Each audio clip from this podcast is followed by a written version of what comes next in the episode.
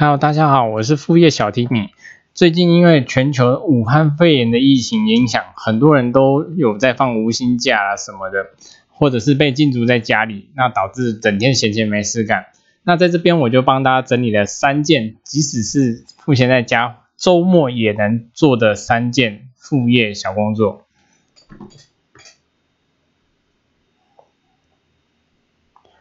那第一件事情呢，就是我们所谓的代替人家来做字幕，带上字幕这件事情，最近呢风风火火的，大家也感受得到，尤其是像筷子丢了老高，或者是啾啾鞋，或者是浩浩等等的 YouTuber，他们在 YouTube 影音频道上面的大大名大放，让这一种行业越来越兴盛。那他们在制作影片的时候，都会需要有字幕的需求。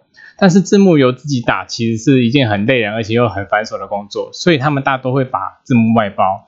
那字幕外包的话，只要有一台电脑，其实就可以做承接。那在家里就非常适合用零散时间来进行。第二件，家庭代工。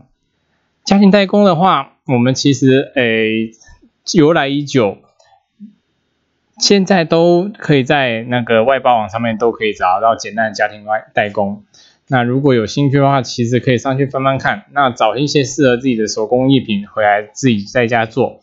那虽然营业营业额不高，但是还是可以作为一点补贴。第三件，翻译，翻译跟打字幕非常相似，也是只要一个人在家有一台电脑能够上网的设备，其实就可以做。那这个的需求的话呢，呃，主要会有几种，一种是影片。可能会需要听打字幕的时候会需要做翻译，另外一种的话则是专门的一些文件或者是文文字的资料的地方，像是外国的一些工具机的操作说明书或者是一些文文学作品，他们会需要做翻译。那翻译社呢，有时候他们会来不及翻译，然后他们就会将这种东西外包出来。